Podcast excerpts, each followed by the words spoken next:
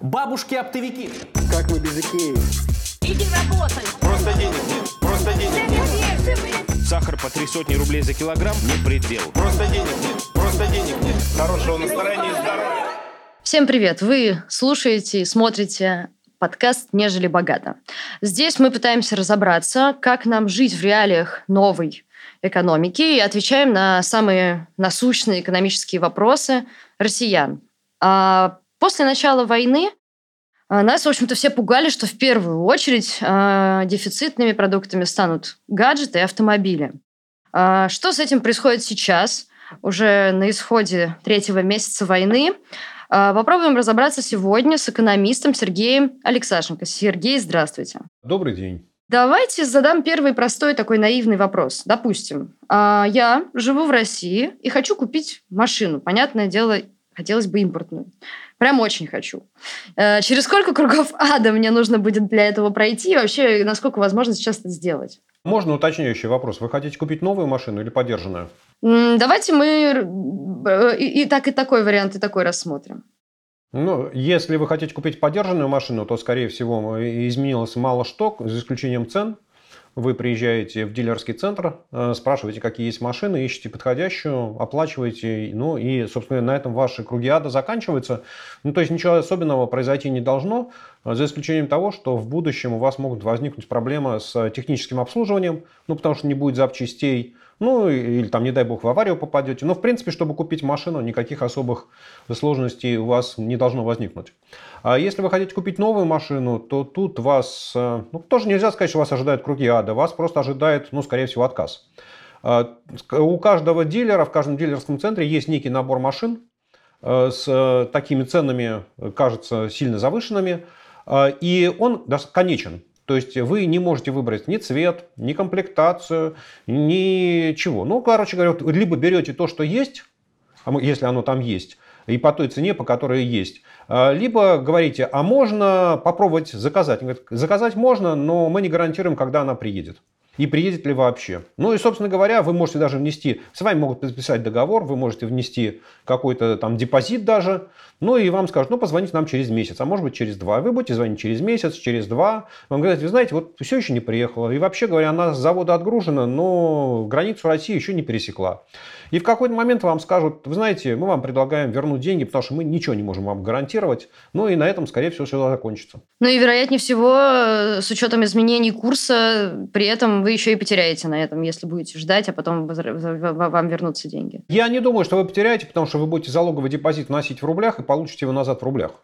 Да, то есть вы от, от это, он, депозит не зависит от изменения курса, он зависит, скажем так, от э, темпа инфляции. Да, поэтому ну, можно сказать, что там, если потеряете, то пока там, на, на горизонте месяц, два, три потеряете не очень много. Мгм. Есть ли какие-то обходные пути, а, если я хочу все-таки купить новую машину? Стоит ли смотреть в сторону каких-нибудь э, китайских э, москвичей, которые собирают на бывшем заводе Рено? На бывшем заводе Рено, на заводе Автофрамос пока еще ничего не собирают. Там мэр Собянин пообещал, что он лично будет руководить всем подряд, э, и что будут собирать ма- машины под э, лейблом «Москвич». Но какие это будут машины и кто их будет э, собирать, пока неизвестно. Говорят, что идут переговоры с китайскими производителями автомобилей, но никаких конкретных договоренностей нет. Поэтому вам нужно ждать и надеяться на то, что Сергей Семенович выполнит свое обещание. Да? Ну, в принципе, хотя, сами хорошо знаете, что обещать не значит жениться. Вот. э, Обходные пути, ну, наверное, они есть.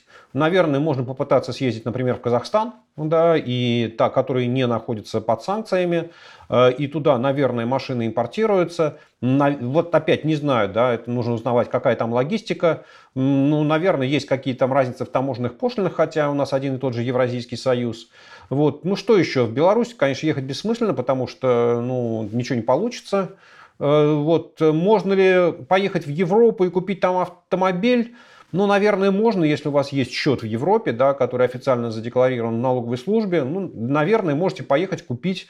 Ну, там столкнетесь с какими-то не очень большими проблемами на российской таможне, но, в принципе, наверное, вас пустят обратно. Ну да, можно. Хорошо, к гаджетам давайте перейдем. А, Что вообще выбрать, если мне вдруг сломался у меня мой гаджет, которым я пользуюсь сейчас, и, допустим, это был Apple э, гаджет, и он мне очень нравился. И вот мой iPhone сломался, нужно, хотелось бы купить новый. Вообще возможно это, или мы все массово переходим на Android? Опять, нет в мире ничего невозможного. Да, все, что продается в мире, можно купить. Это вопрос цены. А, есть несколько вариантов, да, вам просто до зарезу все это нужно, вы заходите куда-нибудь на Авито, пишите свое объявление или ищете, там продается новый iPhone и соглашаетесь с той ценой, которую вам предлагают. Ну или ищите кого-то из своих знакомых друзей, кто имеет возможность вылететь, долететь до Турции, да, или там летит в Турцию, или в Израиль, или там в арабские куда-нибудь страны, ну, или, ну вообще куда-нибудь летит, да, и там вы договариваетесь с ним, что он покупает вам гаджет и привозит его, ну, что называется, тоже, в общем, никаких особых, ну, за исключением цены, если не брать в расчет, э, что вы готовы за то, чтобы пользоваться любимой игрушкой, заплатить любую цену, то, в принципе, проблем особых не будет. Вот. Ну, или, как вы говорите, да, все правильно, плевать на iPhone и брать э, то, что есть э, на рынке, то, что есть в магазине. Я, конечно, понимаю, что вы не то чтобы технический эксперт, но все-таки интересно поговорить про вот эту вот российскую Аю на ОС «Аврора», э, которая тоже, на самом деле, российско-китайская. Что с ней? Стоит ли вообще смотреть в ее сторону? Есть хорошая фраза, что рынок можно ввести в заблуждение, но его нельзя обмануть. Если эта российская штука за четвертый квартал прошлого года продалась в количестве аж 397 экземпляров на 145-миллионную страну, то, наверное, это и есть самая лучшая характеристика качества э, и надежности этой, этой игрушки. Ну, вот, вот, вот, собственно говоря, этим все сказано. Если вы хотите на себе поставить эксперимент, ну, ради эксперимента, наверное, можно купить, попробовать, помучиться и потом написать такой хороший ревью вот, от пользователя. Я ну, готов предположить, что какие-то функции там будут работать ну, наверное, функции телефонного звонка, да, ну, не очень сложно, наверное, будет работать. Какие-нибудь функции календаря, ну, наверное, тоже будет работать. Записная книжка, как контакты, ну, наверное, тоже будет работать. Все остальное надо проверять. Многие чиновники сейчас говорят про запуск параллельного импорта. Э, давайте попробуем объяснить, что это вообще такое, если говорить простым языком, и э, обсудим это в контексте вот гаджетов и автомобилей. Ну, смотрите, все, что я вам рассказал про iPhone, который вам купит кто-то из знакомых э, в Турции, в Израиле, в арабских странах или в Европе и привезет, это и есть вот то, что называется параллельный импорт. Да, то есть это iPhone, который завезли не через официальных дистрибьюторов э, Apple в России, а вот какими-то другими каналами. Ну вот, собственно, он будет называться параллельный импорт, и мы хорошо понимаем, что ну, вот вы свою личную проблему решите. А вопрос в том, сможете ли вы завести 1 миллион айфонов таким образом, ну, я сильно сомневаюсь. А, сможет ли министр, подписавший этот приказ о параллельном импорте, привести запасные части к своему Майбаху или Ягуару или Мерседесу или чему-то там еще? Да, конечно, сможет. Он даже и новый Майбах, наверное, сможет привести. А сможет ли он завести, ну, не знаю, там 300 тысяч машин и комплектов для сборки машины Рено на заводе АвтоВАЗ? Уверен, что не сможет. Да, поэтому параллельный импорт, на самом деле нужно хорошо понимать, что вот запрет на параллельный импорт, он работал как таможенный, знаете, таможня не пускала в Россию товары, которые завозились неофициальными дистрибьюторами, и это была некая поддержка легального бизнеса. Поскольку, поскольку сейчас легальных потоков э, не будет, да, ну, в общем, наверное, надо рассматривать это какую нормальную меру, да, которая в этих условиях, то есть запрещать ввоз продукции Apple людям, компаниям, которые не являются официальными дистрибьюторами, наверное, смешно. Да, поэтому я хочу сказать, что единичные проблемы решить можно, но в массовом порядке нет. Звучит это все как какая-то узаконенная контрабанда. Нет, послушайте, это не контрабанда, потому что люди, компании, которые возят, вот, ну, предположим, не знаю, там, запчасти для, не знаю, машины Audi, для какой-нибудь, да, там, Q5 э, последних, там, трех-четырех лет выпуска, в принципе, они могут делать это абсолютно легально. Они могут там завести какую-нибудь знакомых Турции, турецкая компания закупает эти э, запчасти, э, российская компания покупает у турецкой и ввозит офи- абсолютно официально, легально, через таможню, оформляет. Нет, нет, нет, здесь нет никакой контрабанды. Да, просто э, вот до этого момента, до 6 мая, когда вступило в силу это постановление правительства, попытка ввести таким образом запчасти для автомобиля, э, вот она блокировалась таможней. Таможня говорила, нет, вам нельзя, потому что вы не являетесь официальным дистрибьютором. Нет, поэтому я бы, я бы не стал так говорить. А что тогда происходит с э, так называемым серым рынком сейчас? Что для вас является серым рынком? Я знаю, что есть серый рынок наличной валюты для российских граждан. Да, потому что он живет вообще в отрыве от того курса, который устанавливает Центральный банк, да, который там сегодня уже там 58 рублей за доллар. А, а на наличном рынке Ну, там свое, свое ценообразование, там люди, что называется, или, там, продают друг другу, покупают друг другу доллары, евро по тому курсу, который складывается.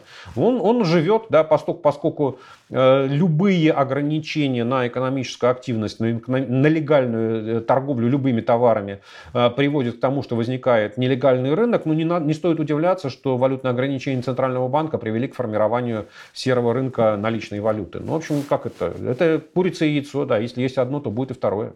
Ну и то же самое может происходить и будет происходить с э, автомобилями и гаджетами. Смотрите, с точки зрения рынка валюты, да, почему, почему я именно на нем остановился? Потому что там э, в принципе, как вот российское законодательство, оно не сильно поощряет да, вот такую э, а, торговлю между гражданами, обмен валюты на рубли. Более того, наверное, запрещает, потому что транзакции между э, российскими резидентами, там, людьми или компаниями в иностранной валюте на территории Российской Федерации запрещены. Поэтому, в принципе, вот если мы с вами встретимся в Москве, да, и там я вам продам или я у вас куплю там 100 долларов или 100 евро, то в принципе это является нарушением российского законодательства. И нас за это могут замести. Что и за это тоже. А, вот. Но могут и за другое замести. А, вот поэтому он называется серым. Да? Потому что там, ну, условно говоря, у нас есть с вами какой-то экономический интерес. Да? Мне почему-то нужны рубли, а вам почему-то нужны доллары. Или наоборот. И в принципе, ну вот с точки зрения нормальной жизни в этом нет ничего плохого. Да, но с точки зрения российского законодательства это незаконно, и поэтому этот рынок называется серым, и ценообразование на нем совершенно, ну, сильно оторвано, а вообще никак не связано с тем, что происходит на бирже.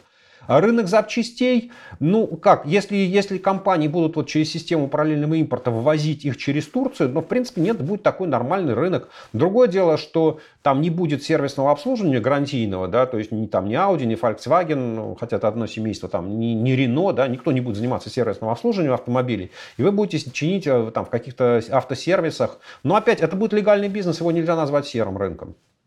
Серым, серый рынок это будет, например, э, э, не знаю, там, техническое обслуживание самолетов. Да, вот там для самолетов нельзя будет вести запчасти, и, видимо, там никто всерьез не будет этим заниматься. И этот рынок будет устроен таким образом, что там у, у, у каких-то авиакомпаний а, останутся какие-то самолеты, которые они украли у лизингодателей, и они вместо того, чтобы летать на этих самолетах, будут их разбирать на запчасти и эти запчасти продавать. Ну, будет вот такой вот, что называется, продажа ворованного. Да? Ну, вот это, наверное, можно будет называть э, серым рынком. Э, последняя, наверное, тема, о которой хочется поговорить. Вот Клишес тут недавно заявил, что импортозамещение провалено. Как вы оцениваете это? Ну, слушайте, я с Андреем Александровичем знаком давно, у нас немного было и согласий, и разногласий, э, и там многие его законодательные инициативы, они у меня вызывают отвращение, честно скажу, да, я считаю, что это один из самых одиозных политиков, таких э, юристов в российском законодательном пространстве, но в данном случае я с ним абсолютно согласен, я согласен, что импортозамещение в России это такая туфта, которую вешают, лапша, которую вешают на уши Путину, под которую распилили не одну сотню миллиардов бюджетных рублей, и которая, в принципе, ну, не привела ни к каким ощутимым результатам. То есть, возможно, на уровне там, предприятия оборонного комплекса там что-то удалось сделать и заменить импортные комплектующие, не знаю, там французские, например, на израильские, хотя я не, не знаю, можно ли назвать это импортозамещением. Вот. Но с точки зрения потребительских товаров, мы с вами хорошо видим, никаких новых потребительских товаров на российском рынке российского российского производства за там, 8 лет после 2014 года не появилось. Поэтому то, что эта программа провалена, да, я с ним абсолютно согласен. Глупый, наверное, вопрос, но хочется все-таки услышать на него ответ. Что вообще мешает российскому импортозамещению? Понимаете, мне кажется, что российскому импортозамещению мешает вот сама постановка вопроса, что это нужно делать, потому что мы занимаем, собираемся жить в режиме самоизоляции, и на, на зло мамке я хочу отморозить уши. Вообще-то говоря, ни одна страна в мире, ни одна экономика в мире развитых стран не ставит перед собой задачи производить все сама. То есть все нормально что-то закупают, да, и разделение труда там, между компаниями, внутри одной компании, между странами, это нормальное явление. Еще там Адам Смит объяснил, что в этом и есть смысл роста производительности труда в, и как в обществе, в экономике, так и в рамках глобальной экономики. Но когда вы пытаетесь э, по приказном порядке сначала разорвать связи с э, другими странами, а потом пытаетесь приказать производить какие-то товары и услуги, то выясняется, что ну, там, либо мы их не можем разработать, Да, ну вот там опять мы возвращаемся к автомобилям и к самолетам. Да, ну, то, что у всех, что называется, все знают, что это такое. Да, и выясняется, что на самом деле там последний российский автозавод, советский автозавод, там, и то, не знаю, советский, созданный итальянцами а, АвтоВАЗ, он прекратил свою работу выпуска этих «Жигулей» а, так, по советской технологии там, в 2009 году, когда его отдали под управление Рено, и с тех пор он на самом деле превратился в такой вот в участника альянса Рено-Ниссан. Да, и, соответственно, разработать какой-то свой автомобиль пока, там, ну, собственно, это никогда советская промышленность не могла делать, потому что все время машины были импортные. То есть их воровали, да, и ставили там, не знаю, Opel Кадет, который был на Москвиче, это Ford, который был на ГАЗе, или это Fiat, который был э, вот на АвтоВАЗе. Ну, Запорожец, по-моему, единственная разработка вот советского автопрома, это Запорожец. Такая у них классная совершенно была машина. Э, вот. Э, ну и то же самое с самолетами, да, то есть какие, как, какие-то попытки сделать там сухой суперджет, они возникают, но летают они плохо, летают они мало, летают, возят мало пассажиров, не могут лететь на короткое расстояние. То есть вот не получается, да, вот почему-то не получается, и, или мы не можем разработать, или там как вот как с автомобилями, или как с самолетами можем разработать, но не можем наладить систему технического обслуживания и систему доводки до надлежащего качества. Ну, либо выясняется, например, что э, выпускать э, какую-то продукцию там в единичных э, количествах, да, просто невыгодно. Ну, там, условно говоря, если в России там 145 миллионов человек, и не, не знаю, какой-то гаджет вы их выпускаете, который нужен в количестве, не знаю, там 10 тысяч штук, то вот, в принципе, такой гаджет выпускать невыгодно. Ну, просто невыгодно и все, да. Вот что хотите, делайте, но его себестоимость будет какая-то совершенно запредельная, он будет проигрывать конкуренцию, даже если он будет хорошего качества, он будет проигрывать конкуренцию по уровню цены. Ну, а самое главное, да, что даже если вы сделаете такой гаджет, то, вообще-то говоря, если вы его сделали хорошим, если он там конкурирует с айфоном, да, или с Samsung, то, в принципе, о чем вам мешает продавать его на внешнем рынке? Да, и тогда вообще задача ставится не то, что импорта заместить, а произвести что-то хорошее, с чем вы можете выйти на глобальный рынок и там это дело продавать. Но вот поскольку, поскольку никакие российские товары на внешний рынок вот так вот не выходят, ну, значит, вот как-то экономика, видимо, устроена таким образом, что не получается этого сделать. Хорошо, а, давайте завершим наш разговор так. А, я вот прям представляю себе нашего какого-то среднестатистического слушателя, который такой, угу, Кажется, все очень плохо.